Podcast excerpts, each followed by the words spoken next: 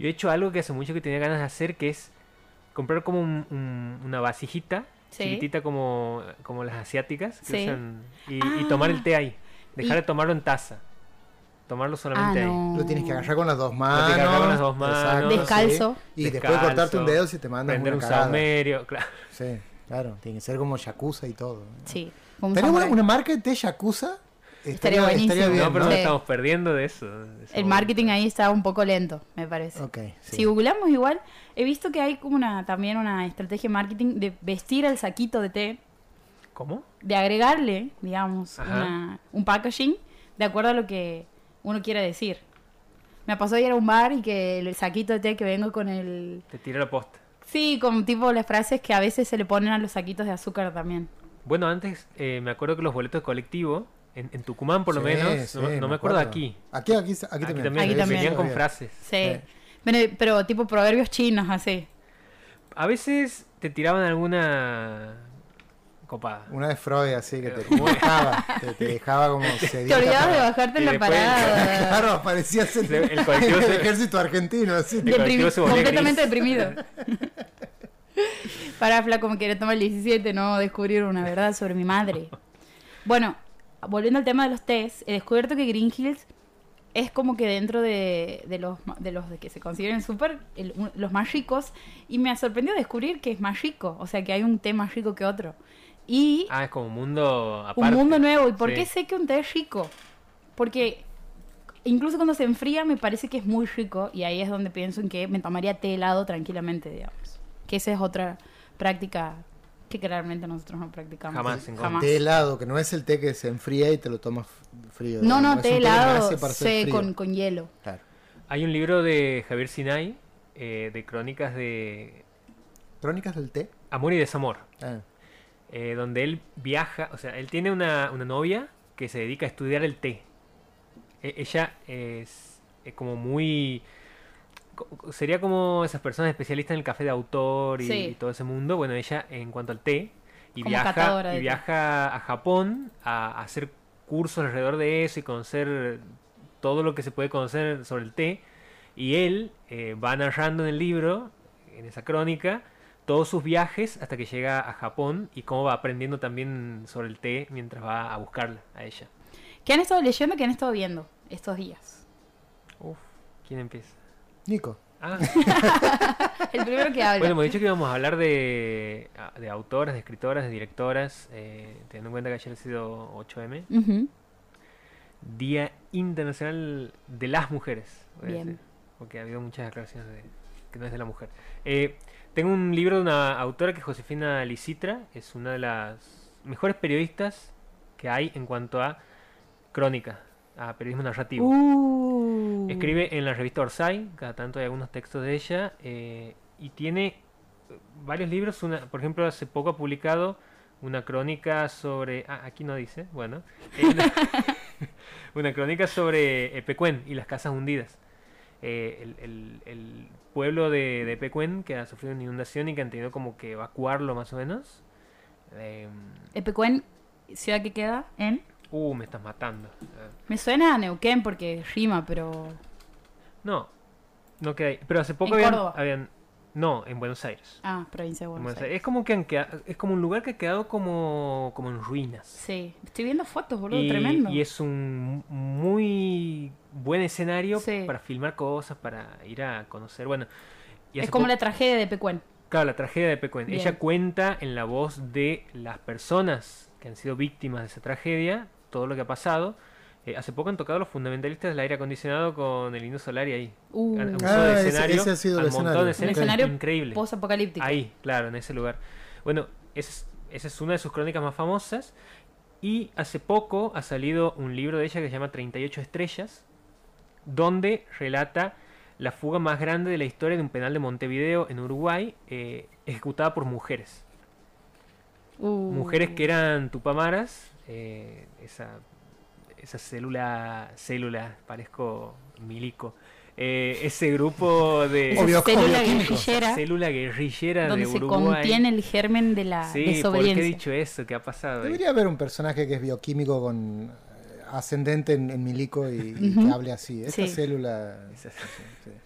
eran, eh, no, eran militantes, militantes tupamaras, eh, que habían sido detenidas en ese momento en Uruguay, que estaba bastante pesado, y que eh, entre ellas había eh, una de ellas que era arquitecta, y que con las cosas que les daban ahí para, para hacer cosas que hacían las mujeres, como entendían los milicos, que era eh, coser, bordar, y-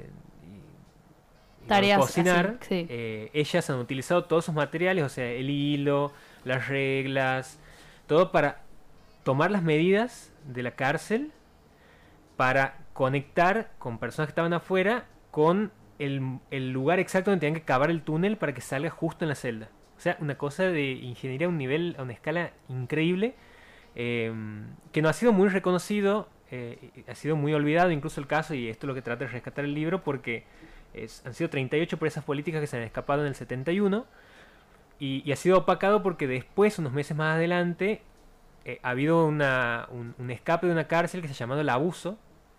Así le- se recuerda ese momento porque decían que era un abuso la cantidad de gente que se ha escapado porque eran como 200 presos Mm. que se han escapado. Entonces como ha sido un, un número mucho más amplio, mucho más grande, eh, y una cárcel de varones, bueno, se ha, como que se ha tapado este, este evento. Nico, si alguna vez tengo mucha, mucha, mucha plata para hacer una película y no tengo historias o no se me ocurre sobre qué, te voy a consultar a vos. eh, porque las la cantidad de historias que tienes a partir de que tu biblioteca está llena de, de género de periodismo narrativo. No ficción, de es no ficción, el género más eh, hermoso.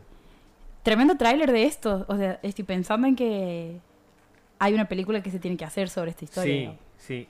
Eh, in- incluso, se, claro, se ha hecho muy poco de esto. O sea, creo que solamente hay un libro que lo ha escrito una de las personas que se ha escapado, que no ha tenido una edición, una tirada muy amplia y que ha sido como al, año siguiente del escape del 72. Entonces, desde ahí no se ha escrito nada. Em, y además, bueno, te, te pone en contexto cómo era la situación en ese momento, de cómo los veían a los tupamaros, qué era lo que hacían, eh, que se posicionaban en un, en un lugar como si fueran unos, una especie de Robin Hoods, iban a robar bancos o lugares donde había armas y después se los repartían entre el pueblo, eh, cómo lo veía la prensa, cómo lo veían los milicos, incluso pone como un enemigo, un villano dentro de la historia, que es el... En este momento no me acuerdo el nombre del, tipo. eh, si digo Falco, estoy cerca. O Prieto, no me acuerdo el nombre del comisario. Que eh, está muy, muy bien contado el libro porque en la medida que vos vas viendo, primero te presenta en cada capítulo a, a las personas que han sido protagonistas de, esa, de ese escape. eh, mientras va avanzando el libro te va contando cómo se van preparando para ese escape. Y en, y en el medio, o sea, como intercalado, te va contando la historia de ese policía que las va siguiendo. Entonces te cuenta que el tipo era súper pulcro, que se vestía así con, con sobre todo como si fueran esos detectives norteamericanos. Y es él una Eh, persona que le daría célula, por ejemplo, a... Claro. Pero al mismo, al mismo tiempo era un tipo que no admitía la tortura. Porque él Mm. no, nun- era muy pulcro. O sea, no al, al punto de que no quería torturar a alguien para no ensuciarse, digamos. Claro. Eh, y porque consideraba que siendo persistente con las preguntas podía obtener información eh, de una manera mucho mejor que torturándolos. Entonces también plantea ahí cómo mientras él ha estado, si bien ha, ha- ha estado siguiendo de cerca todo lo que hacían en sus actividades militantes, el tipo tenía un límite. Una vez que lo corren el tipo, ahí empieza la carnicería. Claro. digamos, la cacería absoluta contra ellos y ahí es cuando las detienen en una emboscada que les hacen y bueno, eh, van narrando, incluso en la, en la medida que van presentándolas a ellas, las diferencias internas que tienen para que vos cuando ya estés centrado dentro de lo que es el ámbito de la cárcel, eh, entiendas por qué hay discusiones o, o por qué cada personaje se, se- se comporta de una manera, por qué se miran con recelo. Bueno, todo esto lo va contando de manera extraordinaria. Escribe muy bien Josefina Licitra. Estamos hablando de 38 estrellas, eh, un libro sobre la mayor fuga de una cárcel de mujeres de la historia. Suena como un personaje súper interesante, pero aparte un personaje súper construido este del... El comisario, sí. El comisario sí. es, es maravilloso, el personaje del comisario. Ah, o sea, lo describías y pensaba en comisarios o, o investigadores del cine. Sí, en- Claro, es que es muy cinematográfico. Sí, sí. Esta eh, periodista para construir y escribir ese libro ha estado entrevistándose con estas personas, ha Sí, estado... sí, sí, sí, ha accedido a mucha documentación. Aquí hay un fragmento muy chiquitito, Otero era el apellido del, Del comisario. comisario. Dice, eh, un fragmento muy chiquito dice, si eso hubiera sido una película, en el mismo encuadre del cadáver habría entrado el calzado lustroso del comisario Alejandro Otero. Y si la cámara hubiera subido lentamente, habría mostrado los ojos lobunos de Otero, que escrutaban todo como si el acto de mirar fuera, en esencia, un trabajo de perforación. Otero observaba el cadáver, lo hizo trasladar para tomarle las huellas digitales y supo que el muerto no estaba fichado como delincuente. Pensó que algo en esa escena no encajaba y después de cavilar largamente entendió qué era, la remera. Ahí había información. En Montevideo solo existían dos sedes de la Asociación Cristiana, Cristiana de Jóvenes. Una estaba en el centro de la ciudad y la otra en La Teja. Y bueno, y a partir de ahí cuando él le salta la ficha de eso, las va a buscar. Qué apellido eh, muy con mucha pregnancia, Lisitra. Y Citra. Sí. ¿Cómo llegas a ese libro? No, porque yo la sigo a ella. Ah, eh, estoy suscrito a su- fan, claro. sí, a su ¿Y cómo vida, llegas sus a ella? por la revista Orsay. Por el revista Orsay. Uno de los, Perfecto. de, los, de los números, creo que de la época anterior de la revista Orsay. Ella escribía ahí.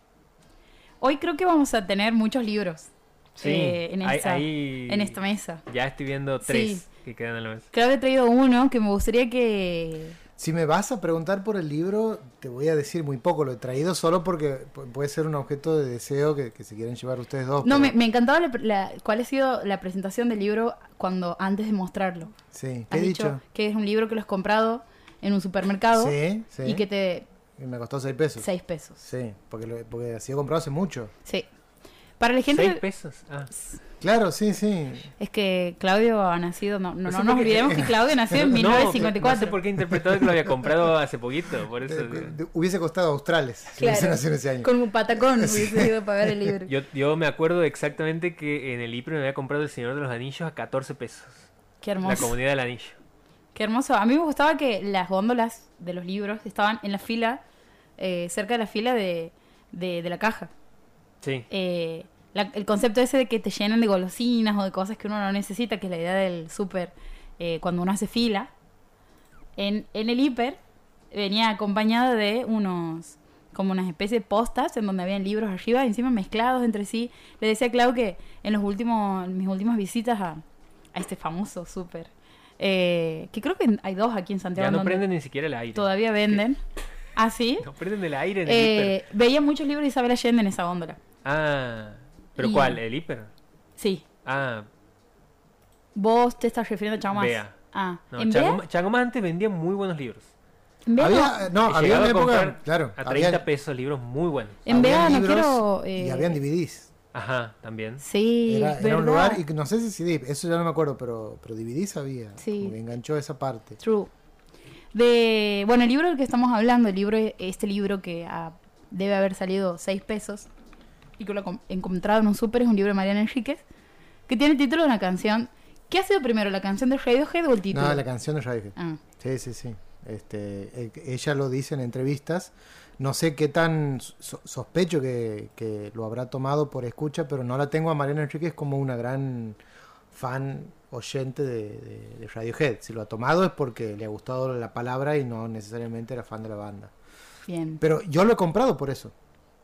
Lo por el Por el título. Título. lo he comprado por el título, porque Vos es- que era un guiño. en título. ese momento Mariana Enríquez No, no, era, no era nada. para no nada había, para mí como lector todavía no había llegado, o sea, en Santiago del Estero. Ella ya había sacado Bajar en lo peor en Buenos Aires. Esta es su segunda novela, pero creo que ha pasado un tiempo y no había sacado ni eh, Los peligros de fumar en la cama, muchísimo menos eh, el éxito que ha tenido después como, como referente de- del periodismo en todo el país.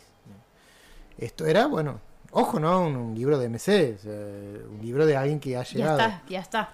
Sí, pero me, eh, me llama la atención hoy cuando lo saco de la, de la biblioteca, cuando voy a buscar la, la biografía de ella, que es una biografía corta, ¿no? Este libro debe ser del 2001.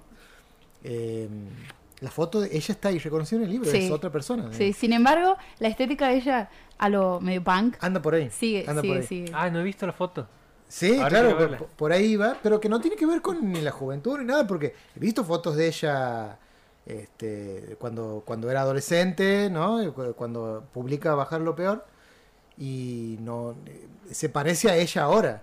En esta foto, no. Ajá. es como Mariana Enríquez est- estaba construyendo eh, algo de, de- de- de ese, de ese símbolo que, que es ahora y que sí tiene que ver con la trayectoria de su vida, pero que, no sé, este momento es como una ventana rara. De hecho, es un libro que no ha sido reeditado. Eso que dice sobre construir su imagen es Sí. algo que ella lo cuenta en una entrevista que he visto hace poco en el método Rebord, que es Mm. una entrevista que dura casi tres horas con ella, o dos, si no me equivoco, en donde ella dice que cuando se publica Bajar es lo peor, la entrevistaban porque era una de las como autoras más jóvenes, era como la, esa era eh, la bajada que hacían en la mayoría de los... de Así las- lo vendían al de libro. las noticias, claro. Y en una de las entrevistas que le hacen en un programa de televisión, porque en Bajar lo peor cuenta, digamos, un poco su adolescencia con las, con las sustancias, con que es un poco su adolescencia. eh, y la pregunta era, ¿y vos consumes? ¿Y vos consumías drogas? Y, y ella ahí en esa entrevista cuenta que al principio iba como muy, con mucha ingenuidad y mucha eh, honestidad a estas entrevistas hasta que empezó a ver que también había una cosa en, en, los medios en si ella no se no decidía cómo iba a ser su imagen los medios le iban a decidir por, por ella digamos. Entonces ahí es como que empieza esta esta medio que le empieza a hacer el juego a los medios en el sentido de no contestarle siempre de jugar incluso con ciertas eh, respuestas etcétera pero siendo consciente de que había ya un lugar en donde la querían ubicar como de la literatura joven digamos emergente bueno todas esas palabras que conocemos Claro, pero aparte, eh, esta, ella es una, escritora que eh, se ha formado en el, en el mundo del periodismo, ¿no? no que tiene que ver con la narrativa, pero no en el mundo de la novelística, en el mundo público o, o de, la, poesía, ni, ni cosas que relacionamos con la literatura. Ella eh, se ha formado como en, este otro territorio del periodismo cultural y hacía notas sobre conciertos y perfiles de bandas o de, músicos y músicas. Y bueno, eso ha ido como, creo que en alguna medida, eh, la, la, la Mariana Enríquez que termina apareciendo, y esto es- obviamente es una apreciación personal, pero la Mariana Enríquez que termina apareciendo con eh, em, las cosas que perdimos en el fuego y con el, el que gana el premio Yalde, que es nuestra parte de noche, Sí. ¿no? que es como la, la, la, la- la Mariana que hoy aparece en esta entrevista, eh, se, se ha ido armando eh, con los pedazos que el periodismo iba pudiendo tomar de ella, porque ella era medio, medio incaptable. Era una persona que, que no, no era reductible a las, a las primeras formas que se querían tomar de ella, porque ha sido una, entre comillas, una escritora maldita joven, que ella cuestiona la idea del malditismo y demás, pero ha sido eso para los medios. Eh, después ha sido una periodista, una periodista del página, ¿no? y de los suplementos culturales este, o, suplementos ligados la, a la- a la cultura pop. Creo que Radar era eso, ¿no? no era... Ese, momen- ese momento de ella me gusta mucho, sobre todo los perfiles que escribía Es de, de claro. act- actores, actrices, artistas. Después pasó a ser la escritora de cuentos de terror, ¿no? el, el terror en Argentina, eh, una escritora, y este, eventualmente a- aparece como una referente cultural, una gestora cultural, en donde convergen todo esto, ¿no? No- eh, novelista, periodista, escritora de terror, escritora joven, semi maldita para, para el periodismo de esa época, y hay algo muy interesante en ella. Yo la he visto en persona una vez y no he podido hablar mucho. hace mucho tiempo En el hace hará sí, sí, seis años por ahí. Ha ido a un festival invitada a Tucumán. Yo estaba ese día en, en- en el festival ese, estaba trabajando en ese festival y ella pasó y medio que se la llevaron rápido. claro Solamente he podido saludar. como una estrella de rock Como una estrella de rock. sí. Eh, me acuerdo que... No, eh, no, no por ella, no, ojo, no, ella no tiene, no tiene eh, semblante de estrella, no, no juega eso. Perdón, Nico. No, me acuerdo que en esta faceta del terror ha sido donde eh, ha habido como un, un consenso más amplio de cómo etiquetarla, ¿no? Como que se ha convertido en la representante del terror en la literatura argentina de los últimos años, digamos. Como... Sí, aparte ha habido una, convergencia de, voces dentro de la literatura en donde se retomaban los géneros literarios, ¿no? los géneros dentro de los géneros, el terror como un género interesante, en donde estaba ella, estaba Samantha Schweblin, estaba Luciano Lamberti, eh, este, eh, algunos textos de Federico Falco podrían entrar ahí, Entonces ha habido una recuperación de, de- de esas narrativas que tienen que ver con el consumo popular. Ujú. ¿no? Que uno va y, y busca ese tipo de, de escrituras que se relacionan con, no sé, con, con la distribución masiva, si se quiere. Sin que eso signifique un detrimento para la calidad de la obra literaria en sí. ¿Hay un libro favorito de Mariana Enrique? Yo tengo el mío. ¿Sí? Sí. ¿Podemos decirlo? Sí, claro. Mariana, ya. Yo te- ¿estás escuchando esto? Mariana, si nos escucha, tenemos una ouija aquí para para invocarte. Justo estoy leyendo una entrevista que le hacen en... Porque parece que se va a presentar en marzo en, en el Teatro Coliseo. Y esto de la palabra estrella del rock es un... Una, un adjetivo que, le- que le- como así le han mencionado en el The New York Times hace poco. Y en la entrevista, eh, una de la- en uno de los pasajes, la, la entrevistadora le menciona a una autora que he traído para este episodio de La Noche Boca Arriba, en donde hemos elegido autoras, eh, directoras, etcétera, que es Rachel Kask. Ella Ajá. dice, eh, le, le preguntan, estaba pensando en una autora que vos leíste, porque escribiste sobre ella, que es Rachel Kask, y que en uno de sus libros, una escritora, eh, donde la protagonista es una escritora, aparece en los festivales y los encuentros literarios, y por el trabajo que ella hace en esas novelas, en las que hay una primera persona completamente evanescente, terminan hablando los otros. Sí, eso es lo que pasa, le dice ella. Eh, y bueno, están hablando de, de codearse con, de leer a, a autores contemporáneos y después cruzárselos, digamos. Por ese lado viene la pregunta. Y no sé si pasamos directamente al tema, porque María Enríquez creo que podemos hablar. Para, no, no ha dicho el, el- Ah, perdón, Mi libro favorito de ella es Los peligros de fumar en la cama. de una. no lo he leído. Pero has leído el primer A cuento. ese, a ese lo voy...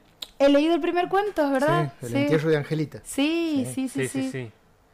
A ese lo vamos leyendo en la ruta, cada vez que viajamos, con Jazmín. Ah, la miércoles. que- Es terrible. Terrible, de claro. noche. Cuando se hace de noche, es Hermoso. como ir con la lucecita. Y llega un momento donde no, para de leer, ya. no, no, no, un montón. Hay un cuento de ese libro que no me... O sea, viene a mí el título, pero no sé si, si es de verdad el título o es una asociación que yo estoy haciendo con el título de verdad. Creo que así se llama. Que es ¿Dónde estás corazón? En donde cuenta eh, la historia de un tipo con problemas cardíacos eh, que se contacta con una chabona a la que le excita escuchar o tener como eh, contacto con las evidencias del malestar cardíaco de él. Yo me acuerdo de, hablando de, estoy, de ahí debe haber venido la asociación. Yo ese cuento lo he leído viajando, Santiago Tucumán, y me acuerdo de haberme sentido enfermo en el, en el trayecto por la precisión y por el vuelo con el que ella hace la asociación entre el erotismo y la cosa cruda del corazón órgano eh, moviéndose dentro del cuerpo de alguien. Qué cu- qué- que lo único que es que culiar. Pero aparte se llama como una canción de Shakira. Claro, Claro. O sea, es maravilloso. hermoso. Sí. A mí me gusta mucho La hermana menor. Ah, el, el libro de Silvino el Campo. De Silvino Sí. Campo, sí. En su faceta eh, de perfiladora, de Sí. escritora de perfiles. Para escribir sobre esas cosas como eh, un fetiche con el latido del corazón, eh, ella investigó mucho. O sea, es probable que haya muchas personas que de verdad. Incluso creo que en la entrevista esa del método ella cuenta que ha tenido que meterse en la deep web para ver eh, contenido y material sobre gente que se calienta con eh, escuchar el sonido del latido del corazón.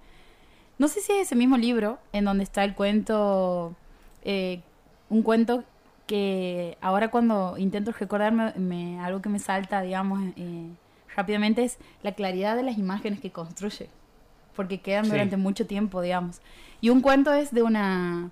eh, de unas chicas que tienen son tienen 15, 16 años y, y como que envidian o al mismo tiempo les molesta, hatean a otra mujer que en teoría tiene 10 años más y que parece haber la, la- haber tenido calle, haber conocido todo y, Algo que- de la Rambla se llama el cuento sí, ese. sí. ese. Que es un nombre de un como una especie de estanque que se da en determinadas ciudades en donde hay eh, es como un- una cosa geográfica muy particular, digamos. No es Rambla, pero es algo parecido. eh, que la, la historia cuenta la envidia de tres adolescentes por el amor de un chico que en vez de elegirlas a ellas que tienen en teoría el cuerpo en el mejor momento, que son mucho más lindas y que no sé qué más, eligen a este tipo elige a esta mujer que que ellas todo el tiempo van como narrando siempre de una manera cada vez más fea, cada vez más eh, monstruosa. Y, bueno, y, y hay, un, eh, hay una escena, digamos, que es cuando ellos se largan a, a nadar, y nas- narra ella el- los cuerpos de estos dos jóvenes que nadan, digamos, en sin importarles que en algún momento se cansen, digamos, y que se puedan llegar a ahogar en el medio, y cómo estas tres adolescentes las miran desde la orilla, eh, con nunca, nunca se tan clara la envidia como en ese relato, digamos, y bueno, después hay un desenlace eh, a lo Mariana Enríquez, eh, muy poco feliz. Que a veces son bastante que secos, así como. Sí, sí, sí, sí, no, no, no se... Siento que no se retuerce, digamos, en esa, en, la- en esa sangre. Que, sí, no, totalmente. Los cuentos de ella terminan en un trampolín, Sí. digamos, en esa, en ese, creo que es una definición que hace Cortázar sobre cuentos de Abelardo Castillo, pero creo que es aplicable a, a, lo- a los finales de, de ella, de Mariana Enríquez, porque son textos que si vos lo vendes como un texto social o un texto, no sé, de literatura latinoamericana, no involucras el elemento del terror, que claramente son cuentos de terror, pero si vos no involucras eso, eh, un lector que no quiere leer es eh, terror, lo va a tomar y se va a quedar en ese trampolín como pensando que quizá hay algo ahí que no, no, no es esa energía opaca del, del- género, sino que hay otra cosa. Eh, creo que se maneja en un borde muy fino.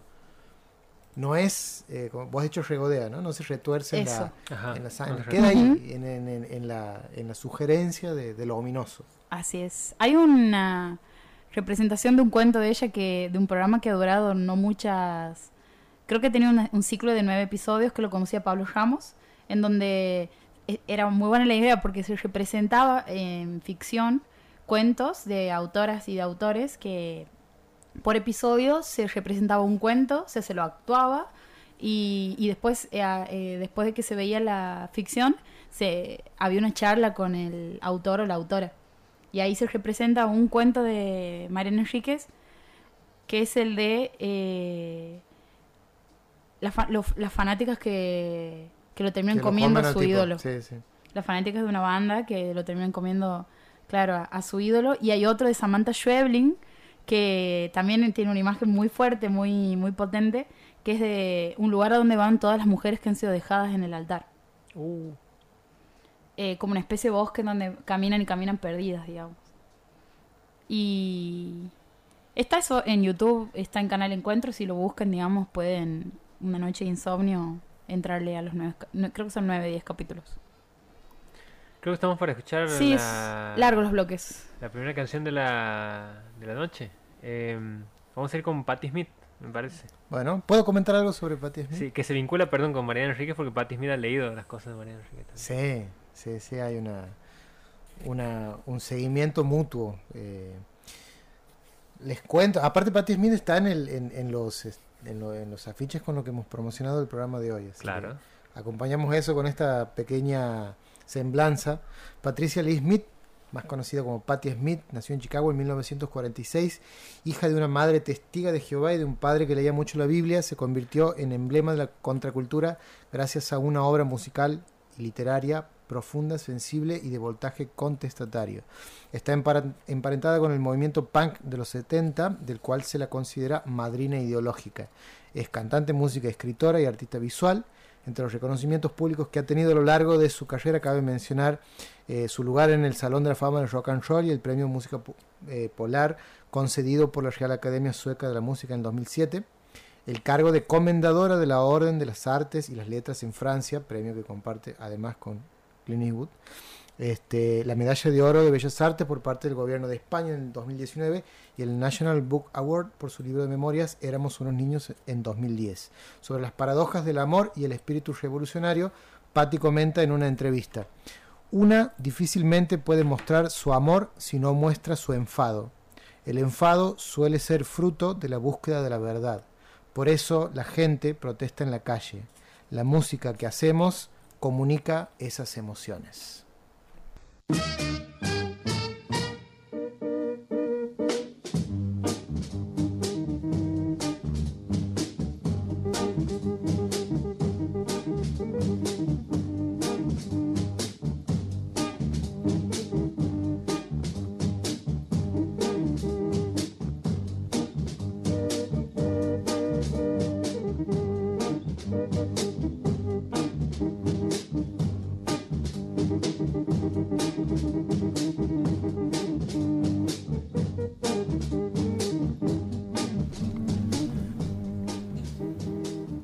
recordar que nos pueden seguir. Estamos en las redes sociales como LNBA929 en Instagram, vamos a decir, porque nuestra cuenta de Facebook está juntando telaraña ahí hace, hace rato. Y también estamos en Spotify, como La Noche Boca Arriba.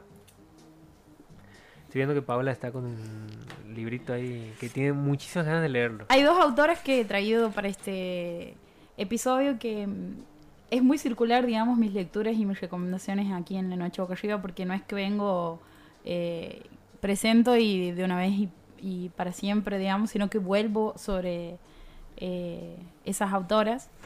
Y Estamos por hacer un podcast exclusivo de Vivian Gornick. de- ya con todo el material que tenemos podríamos.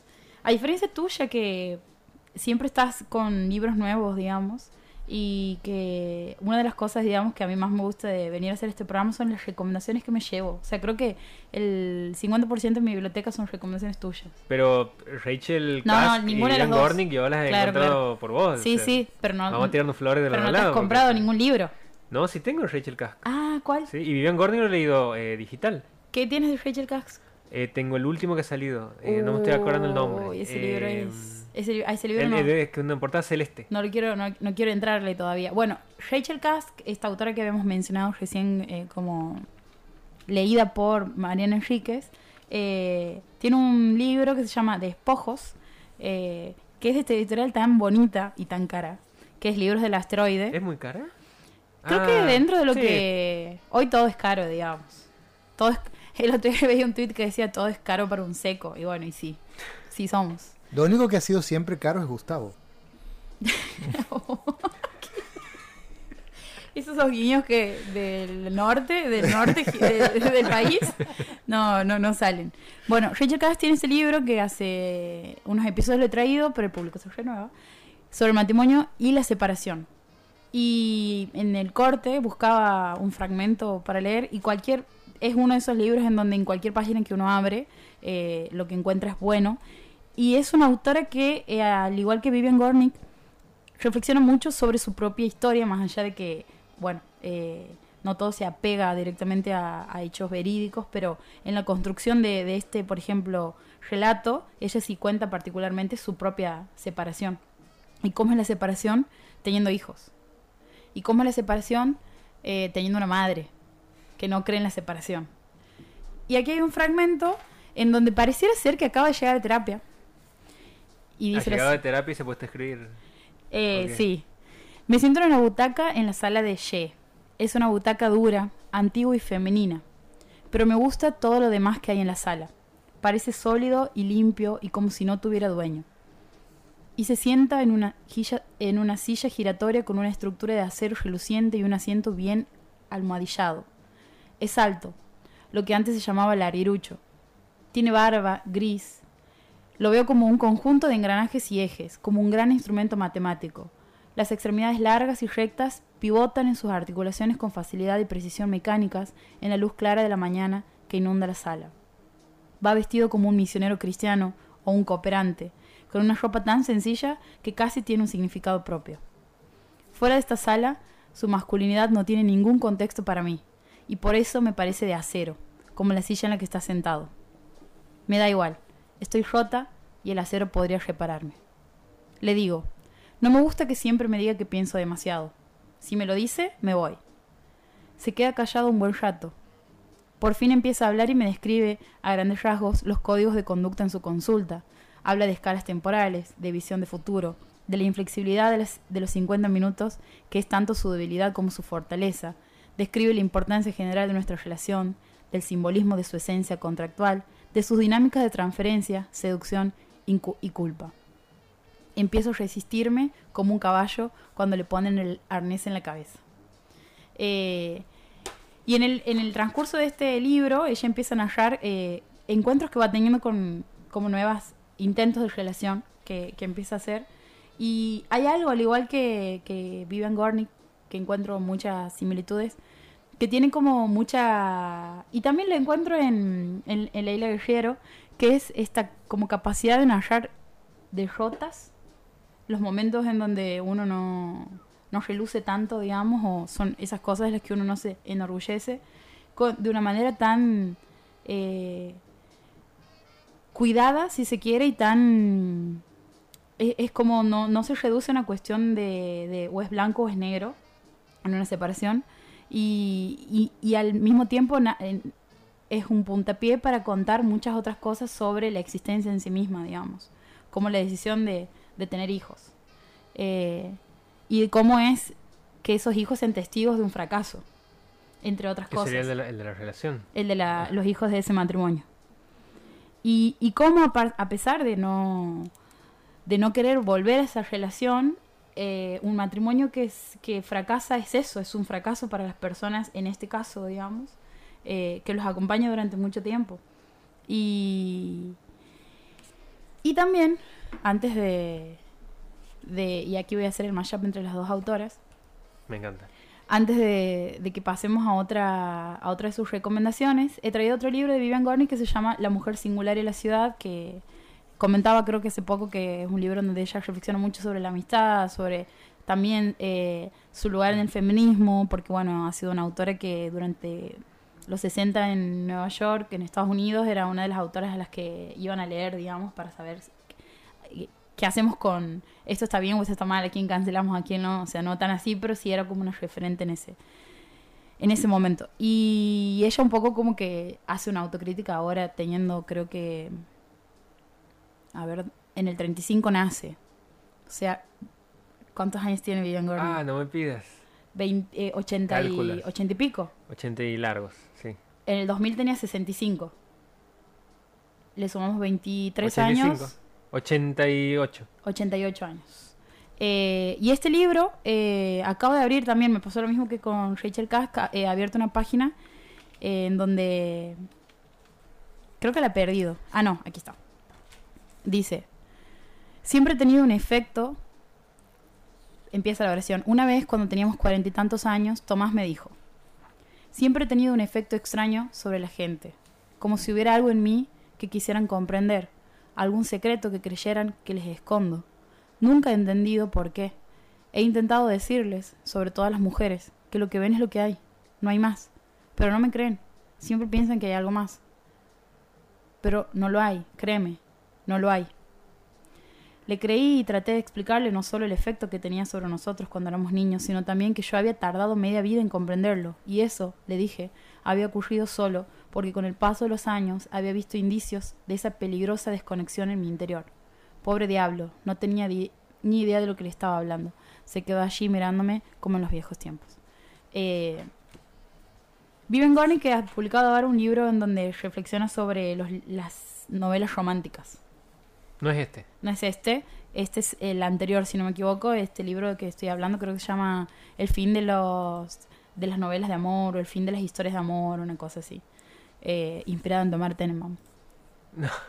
Creo. El No, fin del no, amor. el fin del amor. Y otros, y otros poemas. Pero bueno, esas son mis dos recomendaciones del día. Eh, autores que no son ficciones, la- los que escriben, si bien si tienen eh, algunas novelas, pero eh, en este caso son como más Sería algo como no ficción también. Es no ficción. O. Porque, digo, Vivian Gornick me da como a que, si bien hay una parte de no ficción en lo que ella va relatando, eh, me cuesta determinar hasta qué punto es ficcionalizado lo que, lo que estoy leyendo, hasta qué punto es. Creo, que hay un juego ahí, Sí, digamos, hay un juego, sí, de parte sí. de ella. No, no lo veo como algo como lo que hace Josefina Lisitra, por ejemplo. que Claro. decíamos. No, no. eh, de hecho, ella cuenta que en una entrevista que le ha pasado de encontrarse con parejas, porque hay un libro que es eh, Mirarse de frente, donde ella cuenta mucho sobre uno de sus primeros, eh, de su primer matrimonio. Y cómo es un, un relato desgarrador que lo he leído aquí en, en La Noche Boca Arriba. Y ella dice que tiempo después eh, ha habido como un resentimiento con esa pareja porque era para porque escribe sobre nuestra intimidad y porque Sí, lo lo, narra lo hemos leído forma. y la gente ha pasado al lunes directamente. Sí.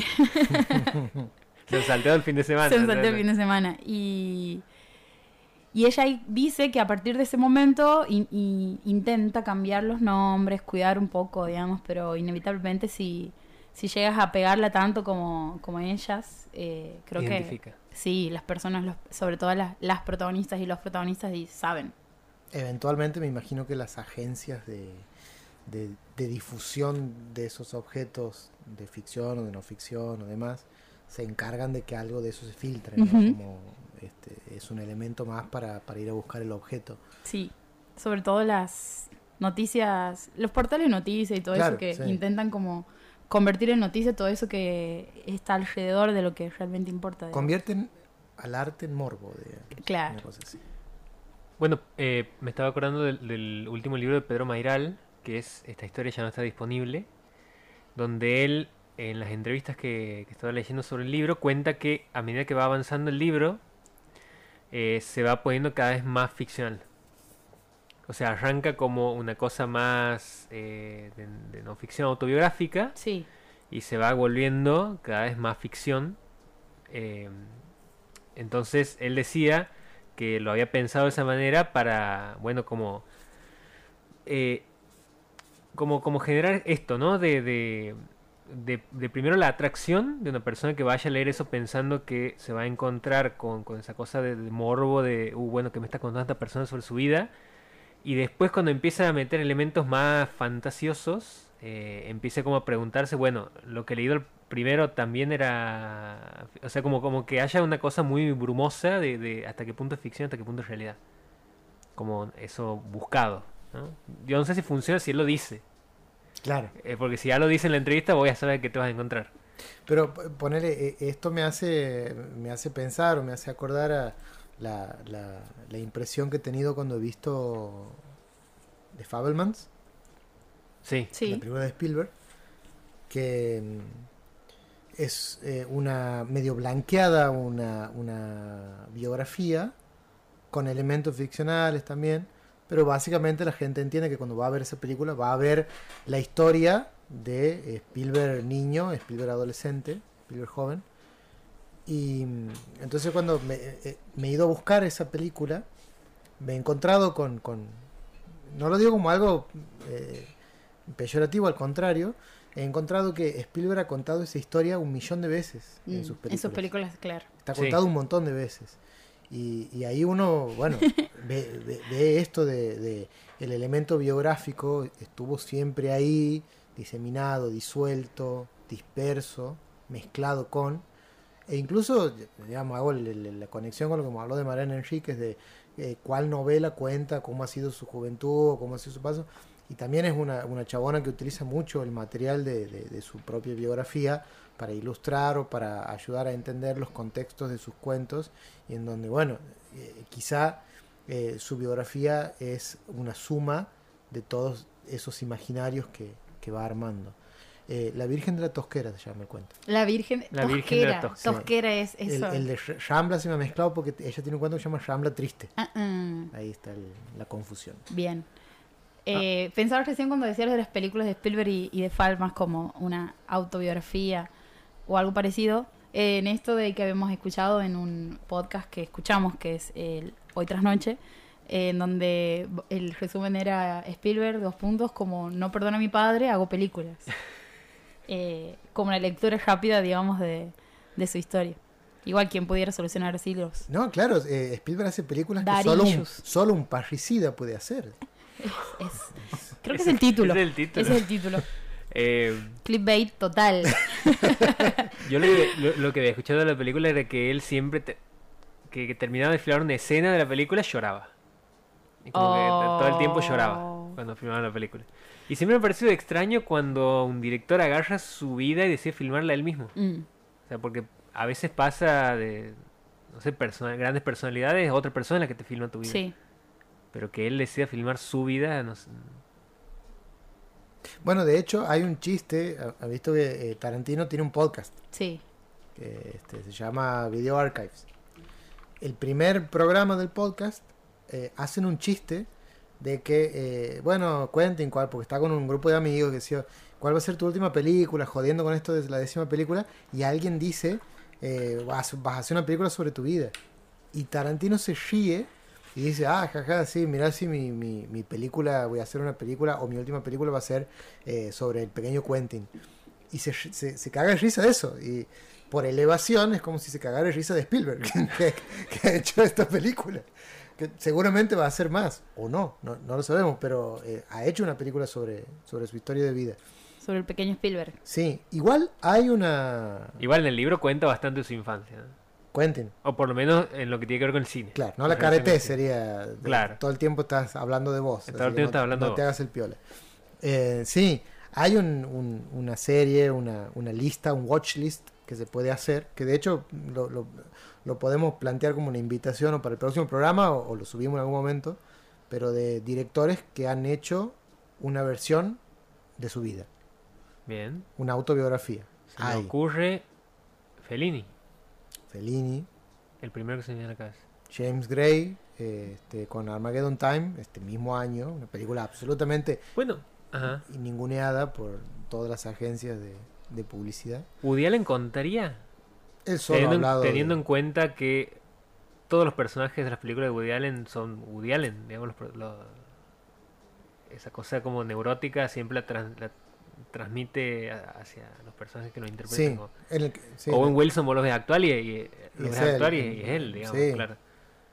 o incluso Scarlett Johansson en Scoop es, Claro, es Woody Allen. Pero claro, pero ahí no sé qué tanto de autobiográfico hay, más allá de, de- de la caracterización. solo.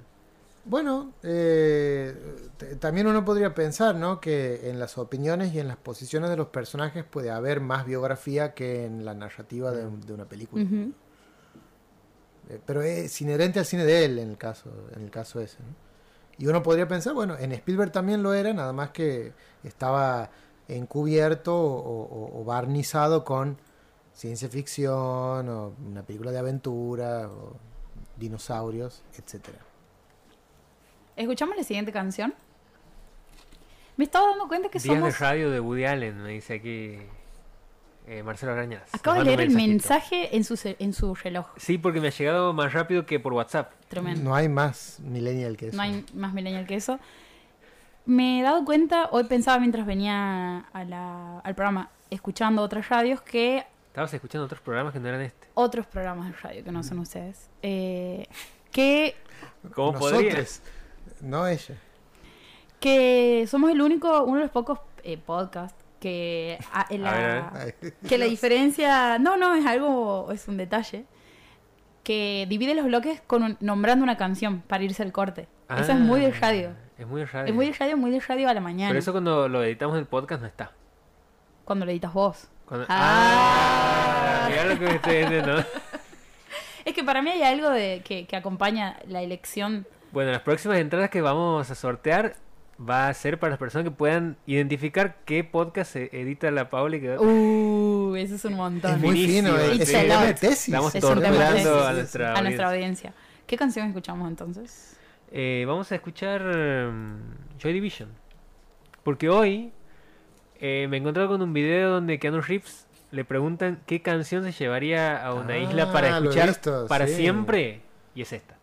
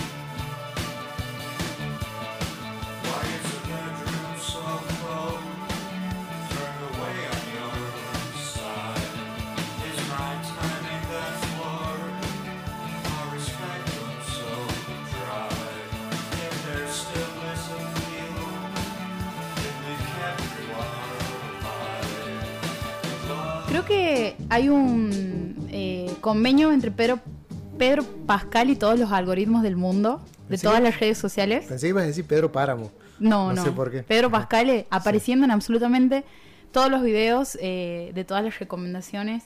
Incluso hasta en Facebook me aparece un video de Pedro Pas- Pascal. Eh, y lo traigo a colación porque eh, tengo en mi espalda a Yoda. Tengo un Yoda a cuestas, que es la mochila que Nico trae a, a la noche boca arriba, que la van a conocer si nos siguen en las redes sociales de una vez por todas. Pero te abriga. Te abriga, Está- sí. Es la eh, mochila para el invierno. Sí. Y, y bueno, pensó en él por Baby Yoda y The Mandalorian. Serie que no he visto y que voy a empezar.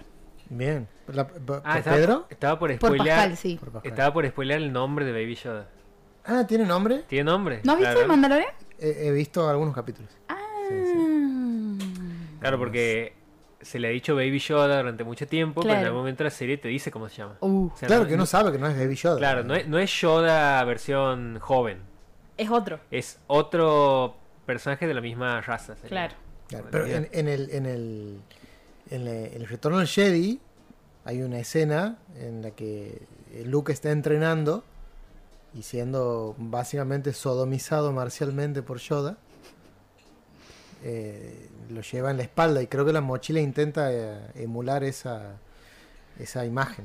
Aquí me mandan el nombre de... No. Claro, o sea, es que no, No lo, no lo lo estoy queriendo decir por eso, porque lo si no lo han visto... la- Claro, no, no, no hay que decirlo. Eh, ¿es, Mar- ¿Es el negro quien te manda Sí, el nombre? sí, sí. Negro, te queremos un montón. Gracias por escuchar siempre Noche Boca Arriba. Y espero no verte, no verte solo en los cumpleaños de Claudio. Oh, este año no lo vas a ver ahí porque no voy a festejar el cumpleaños. Ah, porque Ah, pensaba que, que sí, no, no que lo no iba a invitar. El día después hacemos un after cumpleaños y ahí, y ahí se ven. Falta una banda para tu cumpleaños como para saber Yo anuncio con tiempo para que no haya excusas. Bueno, eh, creo que tenemos que cambiar por completo la estructura de lo que se venía para hablar solamente sobre por qué tienes decidido con tanta anticipación no festejar tu cumpleaños. Ajá, que no. Ajá. Suena, Necesito- suena algo que preparado para Necesito decir, hablar no, no. sobre eso. Suena Nadar a que las está queriendo una, opera- una operación... me estoy acercando Operativo reclamo. No, me estoy- clamor, No. clamor. O- Es como- Operativo Clamor. Clamor. Nico está, eh, me parece que en secreto yendo a clases o algo con Gendarmería Nacional o algo por el estilo, porque Operativo Clamor, operativo, células, sí, estamos... Viene, op- operativo clamor. es- No, es que hoy he ido decidido a pelearme con unos policías, pero al final no he podido. Uh, para, bueno, esto está muchas Listo. pestañas para abrir. Vayamos de cumpleaños al. Esperen, volvamos, vamos a- sobre esa pestaña No, y no. después volvemos a hablar del cumpleaños. ¿Por qué te ibas a pelear con los policías? Necesito Porque saber. con mi familia, eh, hace mucho tiempo, mi papá tiene una farmacia. Un programa sobre Tiene cine. una farmacia. eh, y un grupo de policías no ha tenido mejor idea que poner un control policial en la puerta de la farmacia. Les chupa un huevo que atrás No les importa, claro. No, no, o sea, sobre la, eh, sobre la misma vereda de la farmacia. ¿Pero qué controlan ahí en la Controlan farmacia? motos, pasan motos. Ah, y, controla- y lo han, han decidido ponerlo ahí. Y hoy va, y como mi papá y, y mi familia habían tenido una situación de desgaste físico, de tener que pelearse sin que, lo digo aquí públicamente, sin que corran el control, eh, yo iba directo a, a, a pelearme. A agarrarte las piñas con un cana. Agarrarme las piñas con un cana. Eh, ¿Qué pasó? vamos. no, no, no, he llegado, he ido Vamos así, para ahí, he ido dale. decidido a, Sí. a- a- a intentar hacer algo para evitar eso y lo habían corrido al control. No, y, y- No he O sea que tu intención es intimidatoria en sí. Era intimidatoria. yo ahora me Porque he pregunto descubierto algo. ¿a quién a quién va, va, va a quién le va a quién vas a golpear en lugar de porque hay ahí una Ha quedado una, una trunca, ha, ha sí. quedado una energía sin Y así gastar. es como empezó clases de boxeo. Claro. Sí. No, porque me he dado cuenta de que en, en varias situaciones que he tenido donde me, me revisan el auto eh, de gendarmería cuando me paran en la ruta, eh, una vez llevando quesos en un tupper, han empezado a, a sacar los quesos porque, no sé, suponían que debajo de los quesos podía haber algo, falopa, pero eh, he descubierto que cuando te preguntan, eh, has visto que te empiezan a hacer varias preguntas, te preguntan si tienes estu- estupefaciente en el auto, si lo tuviera no te diría, digamos, pero te preguntan igual. eh, te preguntan de a qué te dedicas. Y cuando le dices que sos periodista, es como que un poquito... Bajan, eh, bajan, bajan un los decibeles, sí, iba a decir, se, se fruncen un poquito. El orto. Sí. Se dice ojete. Se dice ojete. Se dice ojete. Eh, Y se escribe y, y te dejan de, O, te dejan de molestar. y te deja de molestar. Ah, buenísimo. Es Pero como, es como un tip un para superpoder. como sí. su- yo a veces pongo la, la, la credencial adelante del auto y es como. Es como que te dejan pasar. Entonces iba a ir con esa. Esa era mi, mi carta. Ir a hacer algo. Filmar, decirles algo, no sé. Y no, no he podido. Se han corrido. Trunco. Trunco. Eh, ¿Por qué no vas a festejar tu cumpleaños? Ajá, no desviemos el foco de atención. Pasa que, le- este, nada, hay, hay un control policial en la puerta de casa. No, no, No, para. no sé, es una cosa que estoy elaborando en el camino. Estoy, estoy por cumplir 39. Estoy como bordeando la zona de, de crisis. Ah, Entonces, eh, quizá eso. No, no, no lo he pensado tanto. Es como que he dicho, no, este año no voy a hacer nada. Creo que no quiere sea, decirlo al aire. ¿No quiere festejar los 39, pero sí los 40? Claro, eh, porque si no, eh, festejar los 39. Venimos de unos 38 lindos. Sí. Lindo, ¿no? Hemos, ajá. hemos hecho una fiesta interesante. Los 39 solo pueden dejar la vara muy alta para los 40. Y no, no quiero eso.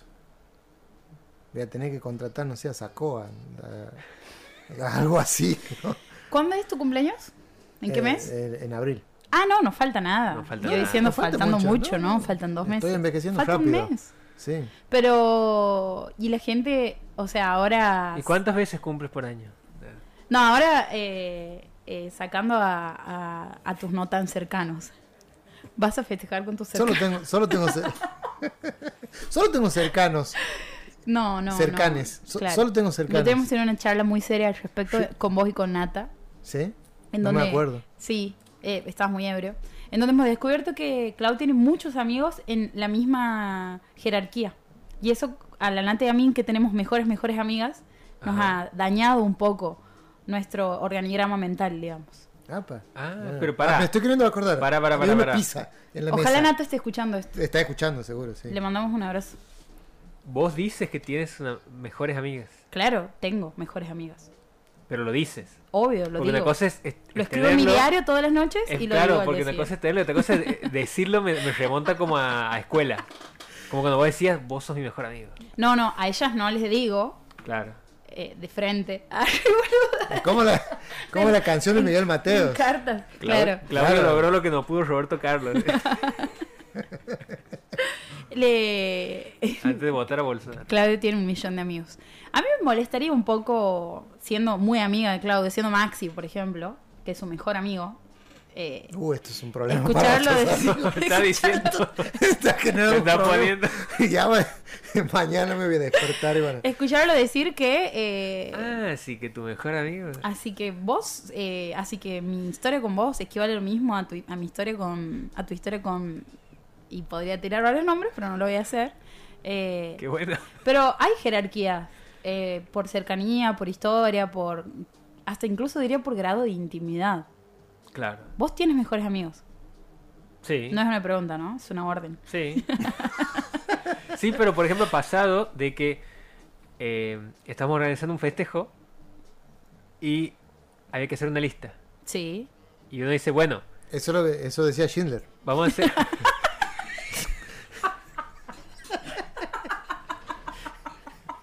La fiesta de la vida. Ok. Estamos... Qué difícil seguir. Estábamos haciendo una lista y decimos, bueno, solamente vamos a poner las personas cercanas. Las personas con las que hablamos, eh, compartimos momentos.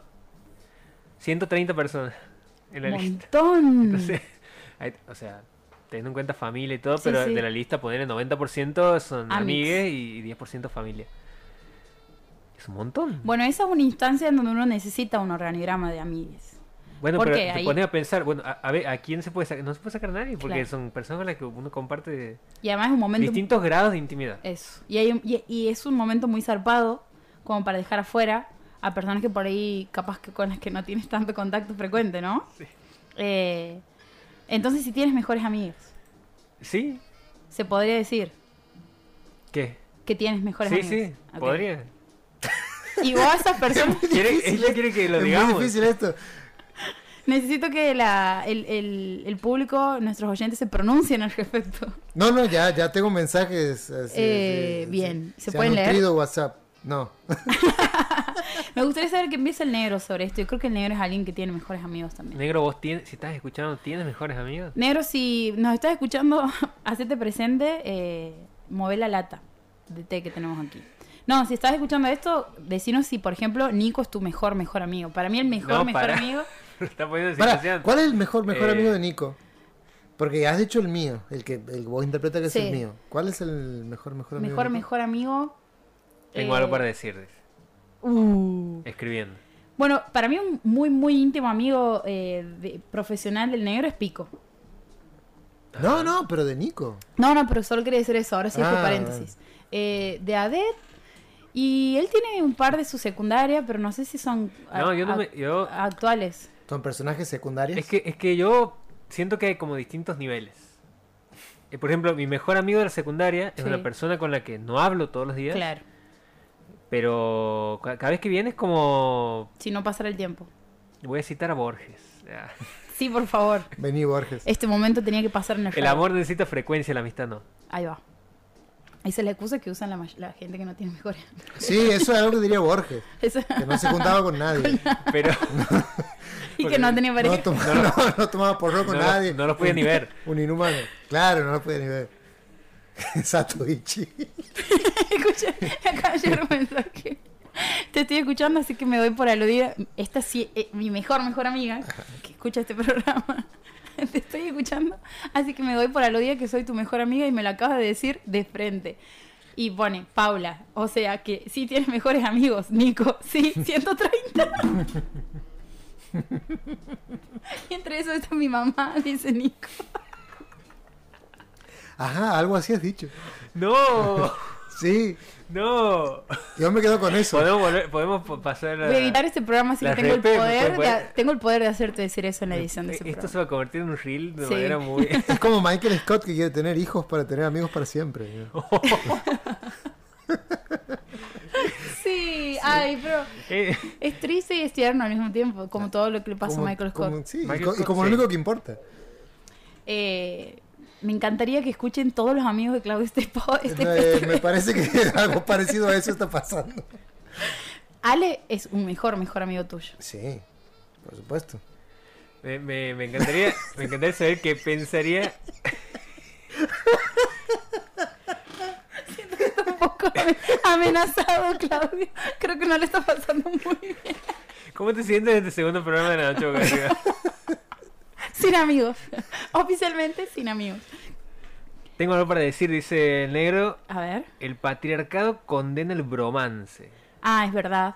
Bueno, eso es algo que hemos hablado en el último Teriyaki, en el Cineclub de Clau, que después de ver eh, Secreto de la Montaña, que es esto del bromance, digamos, del, del- de la relación y del Ah, romance. de castellanizado. Sí. eh, el- el- Sería como la amistad, la cercanía entre dos hombres sin nada sexual. ¿Así? ¿No Eh, sería? ¿O, o sí, tiene que haber En realidad es esa tensión que siempre está presente en la Ah, amistad. claro, sería la tensión. Sí, sí, sí. Exactamente. una tensión? Y, y es cierto lo que dice el negro, y eso es algo que se ha hablado en ese, en ese eh, encuentro, en ese cineclub, en la parte del debate, porque bueno, la peli habilita a, a qué onda, que es una pregunta que la Nata ha hecho, así como de una manera muy... Eh, ¿Cómo se dice cuando es como Chicaneando. punzante? Punzante. Como yo le, como le estoy Como la preguntando. nata hace las preguntas, no me también. eh, y era. Si a, si, si a las personas que estaban presentes, eh, alguna vez, a, a los hombres, si los hombres presentes habían sentido o habían detectado alguna vez, o, o qué, les, me- qué les generaba la peli con respecto a esa tensión entre hombres. Eh, y ahí estaba. Me acabo de- se me acaba de ir el nombre del mejor, mejor amigo de la nata, El negro Darío. el negro Darío. ¿Qué, qué- qué le pasa? Qué bueno que, que él ha comentado un par de situaciones, pero en general, digamos, como que no, no ha habido muchas reflexiones al respecto. Bueno, tampoco eran que hab- habían tantos chicos, digamos, en la en el, en el debate, pero sí me parece que va por ahí lo que dice lo que dice el negro, pero Dice, no es tensión sexual, sino romántica, que no es lo mismo. claro, es verdad. Pero sí hay tensión, Sí, aunque él no lo claro. admita. La única tensión en, en el mundo es sexual, digamos. No existe otra tensión. Claro, él está diciendo que no hay tensión. ¿Que no? No, no, no, no, tensión dice. se- No es ah, sexual. él dice es romántica. romántica. romántica. Claro, eh, lo, lo que ha pasado que ha sido muy lindo de, de- de Necesito experimentar en un la. edit con escenas de, perdón, del negro y pico con la canción de, De Kevin secreto. Johansen de Ah, I'm gonna ah. get down. No, tienen que ponerle la canción de, de, de Santa Olana Naya. De Secreto de la Ah, Montaña. de Secreto de la Montaña. Claro. Perdón, te, Eh, interrumpido. No, pero eh, ha sido muy lindo en la, la- en la proyección de la película estar cerca de eh, varones porque había una cosa de, de- de hagamos chistes, pero eran chistes amorosos. Muy amorosos y muy, muy cómicos, muy tiernos. eh, cuando, cuando habían gestos de, de- de- de amor entre los personajes de la película. Y de hecho el, el comentario de la Natalie también, y después lo hablamos eh, con ella, decía, eh, nunca han pedido tanta cerveza en medio de la película. Ah. Los chabones como que pedían, como que ha- había algo que, que, que- que- que desviar, eh, pero, que, pero que creo que, tiene que ver con, con la naturaleza de- de- de- de- del cariño homoerótico en las relaciones con, con personas este, con amistad histórica y demás, que comparten identidad de género, etcétera. Que, que- que es esto de, bueno, a- aquí también hay tensión y, y lo se encausa. Lo que aquí no había era hostilidad hacia eso. Claro. Había una celebración de Sí. eso. Y ahí hay, para mí hay una diferencia y creo que esa es la idea de bromance. Y por eso el patriarcado se, se opondría a la idea de bromance porque en, en- en el, incluso en el chiste del bromance hay una celebración de ese tipo de amor, eh, en, ese caso, entre varones. Cosa que a mí me parece sumamente saludable para, para las relaciones amistosas. Y las expresiones que existen hasta hoy, digamos, eh, sin que no están atravesadas ni por la reflexión, ni por la deconstrucción, ni por si es que existiese tal cosa, como, no sé, pienso en deportes como el rugby, como el fútbol, tienen esos momentos en donde el contacto físico es una cosa ahí muy, eh, muy presente que no, no se traduce en la cuestión romántica como la conocemos, pero sí hay algo ahí de esa, sobre todo pienso en el rugby, digamos, eh, y en esto de compartir los vestuarios, de estar ahí, toda esa, esa cosa, que con esto quiere decir que la tensión puede estar, o sea, eh, puede uno percibirlo o no, pero está, digamos. Creo que uno lo percibe cuando se... A ver, en el caso de volver a ver ahora por la exaltación futbolística, ¿no? por ejemplo, eh, eh, em, a ver, volver a- al archivo de los mundiales anteriores y demás, donde se registra mucho de qué pasa en los vestuarios, una vez que uno ha atravesado un, un apalabramiento de la, de la tensión masculina, volver a ver eso es, es- es refrescante y, y es resignificante. Sí, es como volverlo a ver, verlo por primera vez. Verlo por decir. primera vez, sí, tal cual. Bueno, eh, sobre eso y el fútbol, eh, de la escaloneta se dice mucho, se, se- se- que se ha escrito mucho y se ha dicho mucho sobre la escaloneta en sí, pero un tema del que se ha hablado es de que eh, son chabones demostrándose amor todo el tiempo, diciéndose te amo, llorando, eh, como una... Yendo análisis. Sí, como una puesta en escena muy zarpada con to- básicamente muchas, muchas personas mirando eso, eh, en donde se estaba como mostrando una manera de, de ser o de atravesar esa masculinidad. En fin, Qué bloque fuerte. me encanta Sí. cuando se, da- se- cuando sí. surge de cosas que están eh, son eh, que están en el costado de lo que queremos decir, digamos. Y eso que yo no soy psicoanalista, ¿no? Yo tampoco. Está bien. Yo sí. Vamos a. Bueno, eh, eh, te- tengo, tengo un par de sí. recomendaciones para, para hacer. de- Gracias. ¿Cómo Ah. venimos con la...? No, tenemos no- unos minutitos. Eh, tengo eh, eh, en torno a, a- al tema del programa cinco películas para recomendar de eh, directoras mujeres. De una. ¿no? Eh, arranco por la última que he descubierto, que se llama, eh, la- la lo voy a pronunciar mal, quizás ya lo he pronunciado mal, es Votraveil o Votraveil. Ah, la, la de la lista. Está en la lista. Está creo que séptima. En Ah, la lista de ¿la- habías Sound. mencionado? No es la primera. ¿Ya la he mencionado? Bueno, No, no digo, la, mencionó el título nada más. he mencionado el título. En el episodio anterior. Bien, es claro, es una película del año 99, dirigida por una directora francesa llamada Claire Denis, eh, que la, la quiero como enganchar con, con, con con otra recomendación dentro de la misma lista, que es Punto Límite o Point Break de Catherine Bigelow, una película norteamericana del año 1991. Pero arranco con la de Claire Denis.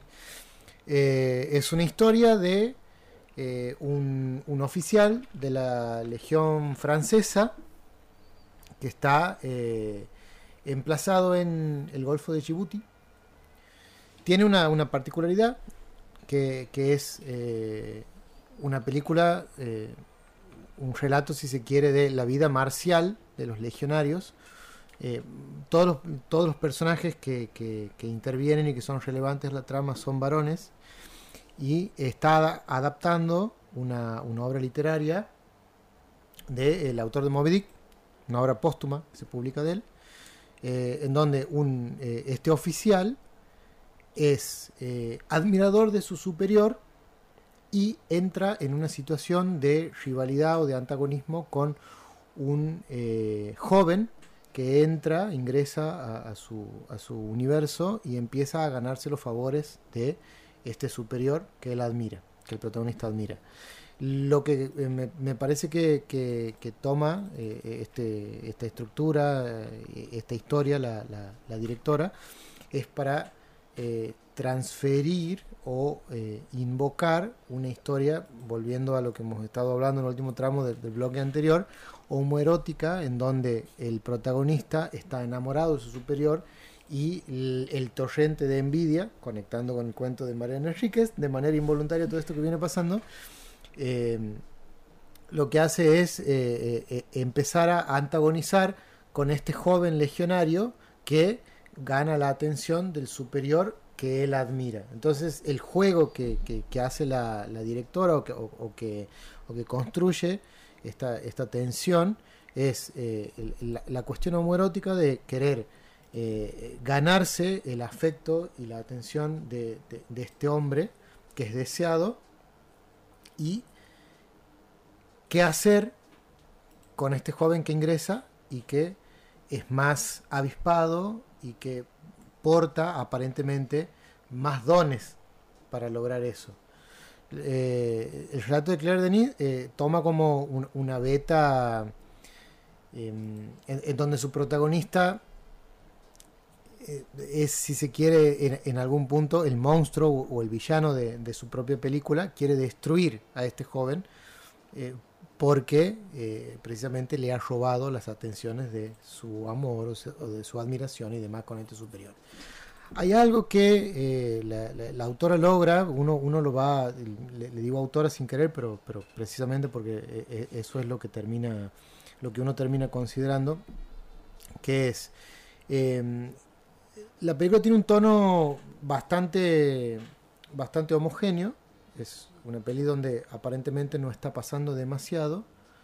Y donde, de hecho, literalmente no, no pasa demasiado. Si uno busca la sinopsis, eh, no, no, no hay mucho para contar, salvo esto mínimo que, acabo de decir. Y es el tono de la película lo, lo que termina definiendo por qué sería interesante ir a verla. Y es, hay una cosa con el trabajo eh, de la puesta en escena con el cuerpo y con el baile. Porque estos legionarios, y esto es en lo que la peli se, se regodea, se la pasan haciendo entrenamientos y ejercicios. En donde a veces son los legionarios solos y a veces son en contacto físico. Pero siempre hay una exposición del cuerpo del varón, ¿no? Y del cuerpo como torneado en la playa. Ellos están en el, en el Golfo de, de Djibouti. O sea, hay, una, hay un escenario que uno podría decir eh, es, es afrodisíaco, Claro. ¿no? En, en- términos de puesta en escena. Y eh, eh, en esta lógica, Chabones jóvenes, además, entrenados. chabones jóvenes, este oficial no es joven, es un oficial que tiene a- alguna trayectoria. eh, el, el- y el superior al que, que él admira y del que él estaría, entre comillas, estaría, porque no es algo que está explícito en la película, de quien él estaría enamorado, Es más joven. no, no, es más Ah, grande. es Es más más, grande. grande. Es como el- el padre del grupo. ¿No?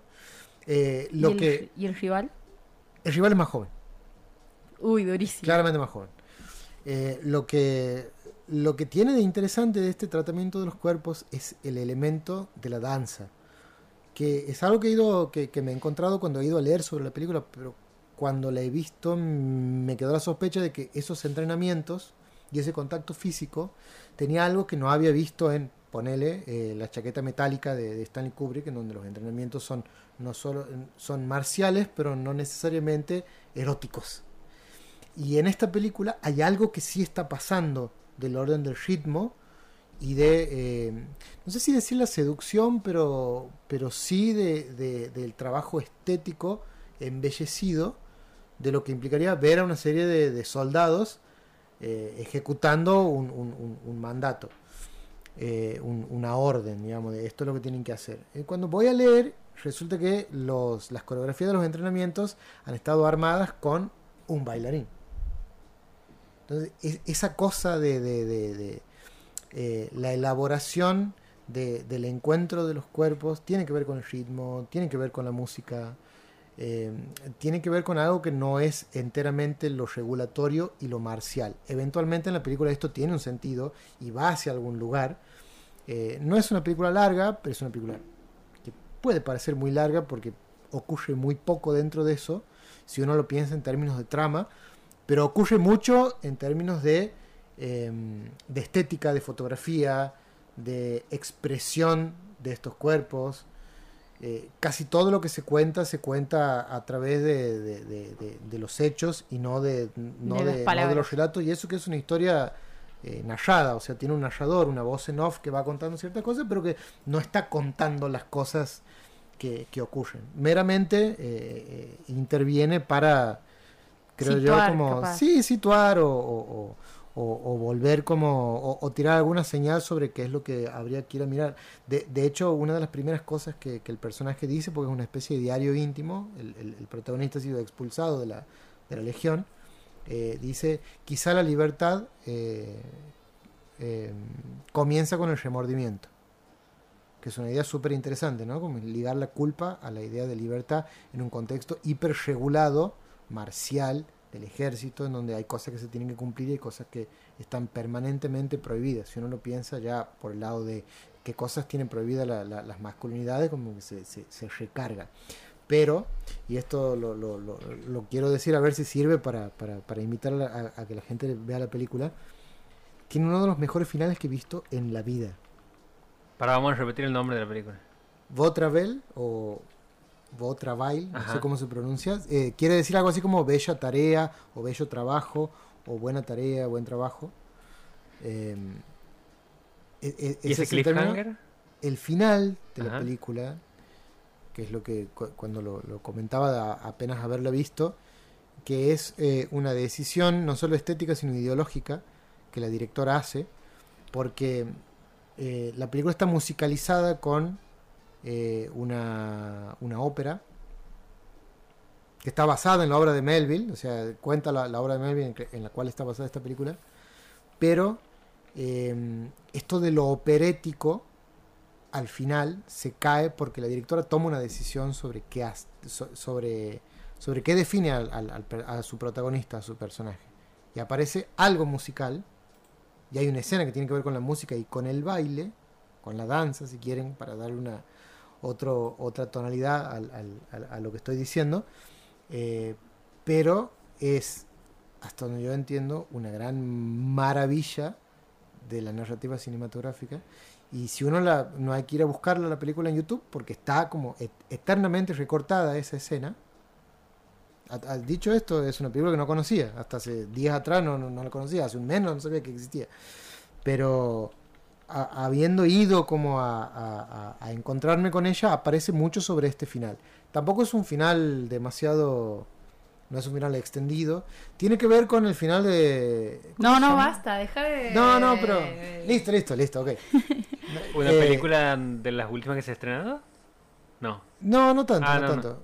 No, no, ¿qué? Eh, ¿After Sun? Ajá. No, no. No. Ah, no, dicho no, no. musical y pensaba que. No, no, no, no, tiene que ver con otra y te miro a vos porque sé que te gustó mucho el final de esa película. Pero bueno, ya está, no lo voy a decir, Ahora quiero lo saber. decimos después. Pero a, a- lo que voy es eh, una película a la que quizá haya que sostener el visionado porque hay algo que, que ocurre y que resignifica todo, todo lo previo. Creo que esto lo he dicho cuando hemos hablado de eh, One Cut of the Dead, como Sí. Sí. esto porque viene algo.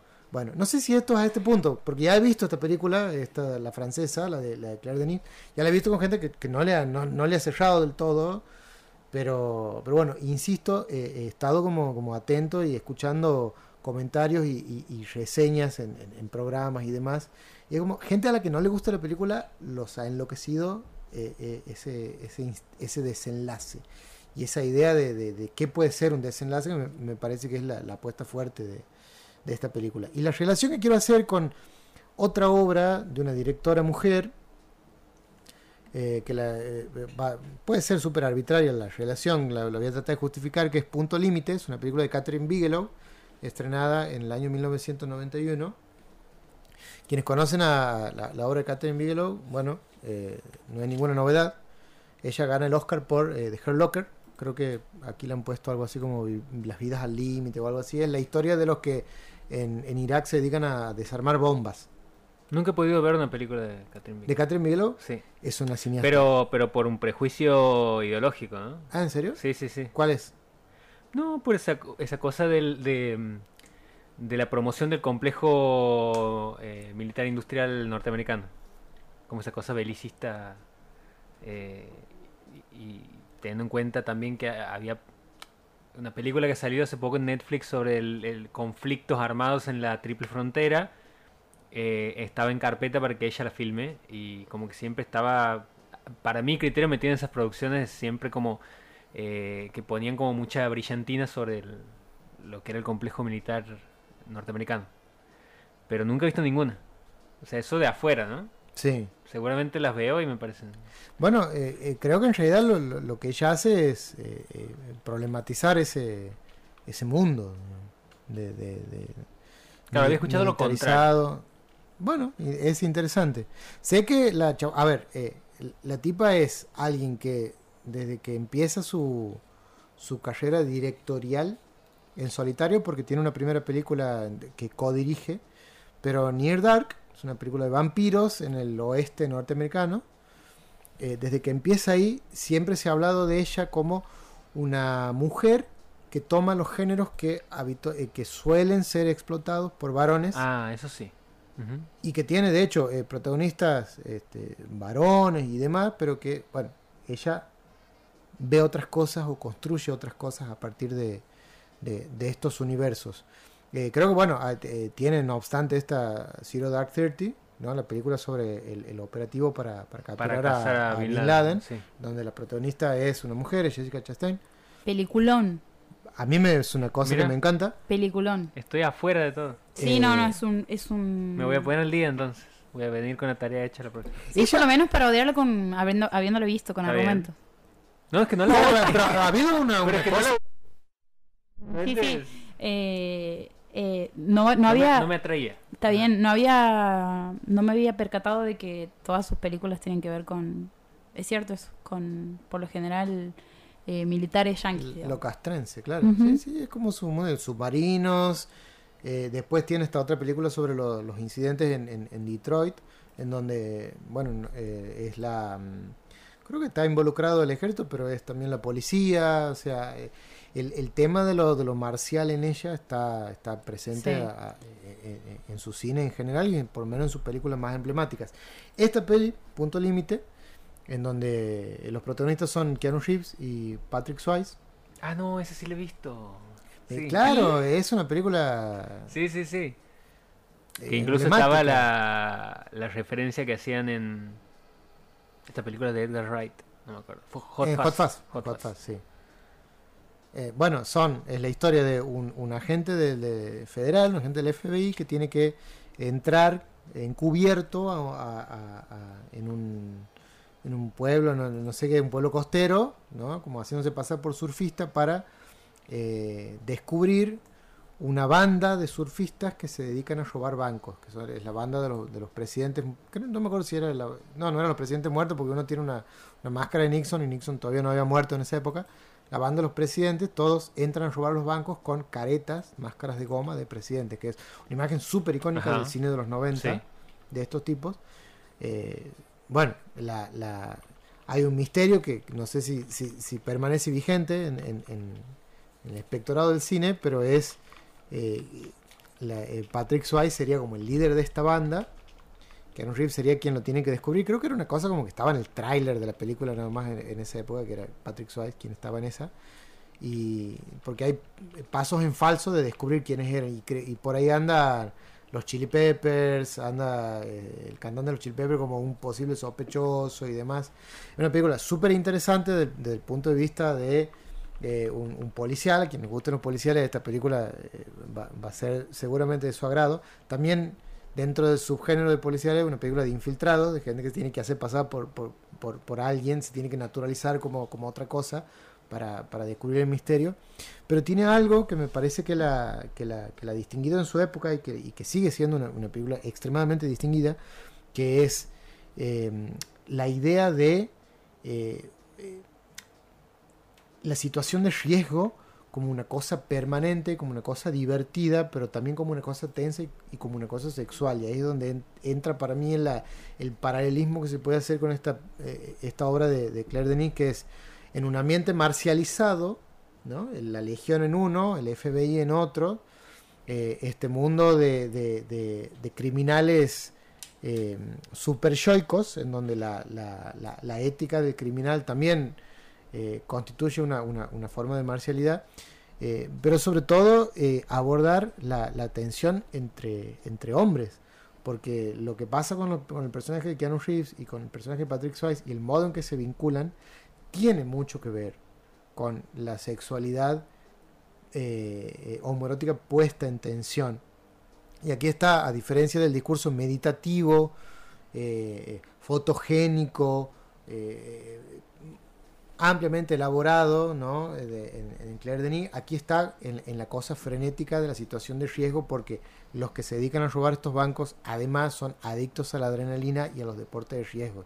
Y una de las cosas que hacen, además de surfear en situaciones de, alto peligro, eh, hacen eh, saltos en paracaídas, con, con- salta uno con el paracaídas y los demás no, tienen que, juntar. Hay, una cosa con, con esto de lidiar con la muerte y con la proximidad de la muerte y de eh, eh, tipos que después de pasar como un largo momento cortejándose y tratando de llegar el uno al otro, porque Keanu Reeves trata de llegar a Patrick Swayze, Patrick Swayze trata de, de entender quién es Keanu Reeves o, o qué hacer con él, eh, hay, hay situaciones de lo único que queda para disolver esta tensión es disparar armas. o sea, disparar pistolas. Claro. Este, a- e- entonces, bueno, eh, eh, una peli que es interesante ver porque siendo del año 91 y por cómo Catherine Bigelow filma, eh, se puede ver hoy y no tiene ninguna ninguna cosa óptica ni ninguna ni ningún truco de cámara que te haga pensar que esto no es de este tiempo. Al límite. Punto límite. Eh, punto límite. Punto límite. Point límite. Break. Ha tenido una remake en el año 2015 que creo que nadie la ha visto y lo bien que han hecho. Ah, ¿te dio una remake? Sí, sí. Eh, sí, un espanto. En vez de hacer, eh, en vez de ser surferos, hacen otra cosa. También está esta cosa playera que emparenta las dos películas, la orilla, el agua, la frontera de el mundo en donde podemos pisar y el mundo donde nos ahogamos, ¿no? Como la, la, la, la cosa, ¿cómo sería? Como eh, extrema y sin matices de aquí piso y aquí me hundo, ¿no? Como que eh, la, la, la, la escasa elaboración de eso y lo que queda siempre es el riesgo o la muerte y siempre vinculado a la, a sexualidad. Point Break tiene la mejor persecución a pie del cine. dice Sí, ahí. señor. Eh, y aquí preguntan, eh, mandan por Instagram, ¿dónde se puede ver la película de Claire Denis? de Claire Denis. Por don- hasta donde yo sé, se, se la puede descargar en la torrentería amiga. Ah, de una. Avenida Torrent. Avenida y- Torrent. eh, pero está en la torrentería amiga, no, no en ninguna plataforma que, que yo sepa o, o haya visto. Y se, están buenos, hay, se consiguen buenos subtítulos y demás. Seguimos con la lista. ¿Seguimos con otra recomendación? Dale. Quedan unos minutitos. Dos La minutos. última. Hago la última para. No, uno, se ha dicho. O Uno, dos. eh, sí, unos cuantos. Ok, no, no dejemos rengo al país.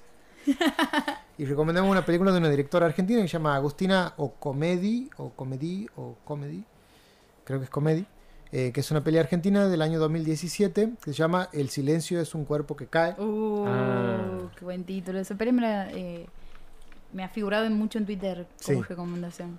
Es, eh, aparte se ha hablado bastante de, de- de esta peli ahora porque con el estreno de After Sun o la circulación de After Sun hay un- una especie de, de- de- de eco del tema y del formato, no sé si el formato, pero sí de, de- de- del recurso de la videocámara o, o de- o del registro filmado Eso estaba en movie.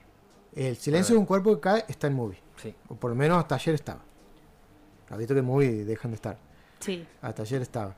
Y es eh, un documental, en este caso es un documental, eh, que cuenta eh, que la reconstrucción de la identidad del padre a partir de la mirada de la hija, que eh, se ha dedicado al cine, que cuando se dedica al cine eh, empieza a encontrar material, eh, mucho material filmado dentro de su familia, como diciendo, aquí hay un, un elemento que ha circulado siempre respecto a, audiovisual o al, o al- o al registro a- o a la narración audiovisual, y que, y que lo tiene a mano y eh, eh, va por el lado de no solo reconstruir la historia de ese padre que muere en un accidente cuando esta directora es, es- es todavía niña, eh, sino también de co- reconstruir esta biografía a partir de los relatos y del misterio de la identidad sexual de ese padre. ¿Qué era ese padre? Que estaba en pareja, casado con la madre de, de la, de la directora, pero que también tenía una vida este, que, iba por, que tenía otro, otro desarrollo, que tenía otras elecciones y que además estaba atravesada por la militancia política de la época, los años 70, en donde también en, esta, en este documental se cuestiona qué era lo que pasaba con eh, las identidades sexuales dentro de la, de la vida militante progresista de ese tiempo, en donde también eh, había prejuicios, había condenas y había cosas que no se podían decir. Y hay algo muy, eh, muy lindo de, de- de ver en este, en este docu, que es gente que parece que por primera vez está hablando de este tema Uy, qué hermoso. y en donde entran en la duda y, y no saben y no saben si tienen que sostener un pacto con este padre que ya no está, ¿no? O revelarle alguna verdad a esta hija que está Uh. y que está preguntando, Claro. Que está en esa búsqueda. ahí. que está en esa búsqueda. Y Hay, hay secuencias maravillosas, hay una voz en off poética que, que- que va armando el, el- el relato. Eh, me- parece que es, eh, eh, es una, una El título es sumamente poético. Sí, del- sí. del vamos, Sí. es una muy linda ocasión para ir a buscar un cine que eh, construye identidades desde un lenguaje poético eh, y que lo hace desde un registro documental. Altas recomendaciones. Qué buena incorporación el Claudio, ¿no? Sí, la verdad Se que sí. que decir. Ya nos han dicho igual. Varias personas, ¿no? sí. Creo que nos escuchan más. Eso lo he dicho en el programa anterior. A subir el rating. En vivo, sí. A subir rating, claramente. Es como cuando... Eso no puede ser verdad. Esto que están diciendo es un acto de amor. Hemos llegado al final Hemos llegado al final de la noche Boca. de la noche boca arriba. Nos volvemos a encontrar en el próximo episodio. Este episodio de hoy, si lo has escuchado de manera incompleta, lo encuentras en Spotify.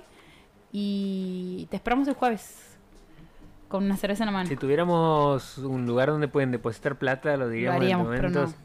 Una cuenta de OnlyFans, algo. Algo. Pero no. Hasta el jueves que viene. Chao.